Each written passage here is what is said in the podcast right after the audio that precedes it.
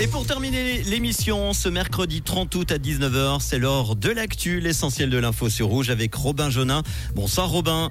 Bonsoir Manu, bonsoir à tous. Vevey ne veut plus d'affiches commerciales dans ses rues. La ville vaudoise ne mettra plus son espace public à disposition dès 2025.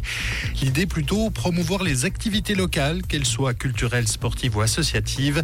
Les affiches commerciales ne pourront subsister que sur domaine privé et sur le territoire de la gare qui relève de la politique fédérale.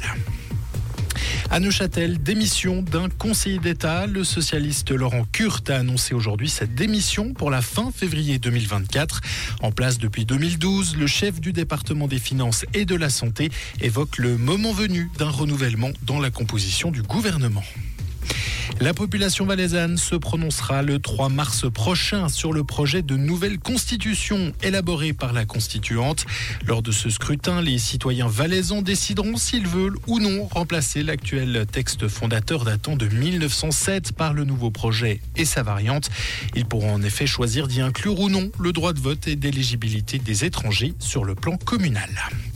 L'âge de la retraite des femmes sera augmenté en Suisse dès le 1er janvier 2024. La réforme adoptée en septembre dernier par le peuple entrera donc en vigueur à cette date, a décidé aujourd'hui le Conseil fédéral. La hausse doit se faire en quatre étapes de trois mois de travail supplémentaire chacune dès l'an prochain.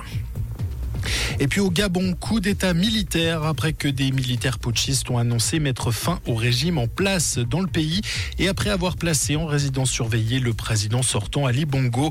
Sa réélection après 14 ans au pouvoir venait d'être annoncée dans la nuit. Merci Robin, bonne soirée, retour de l'info demain matin entre 6h et 9h avec Tom, Camille et Mathieu. Comprendre ce qui se passe en Suisse romande et dans le monde, c'est aussi sur rouge.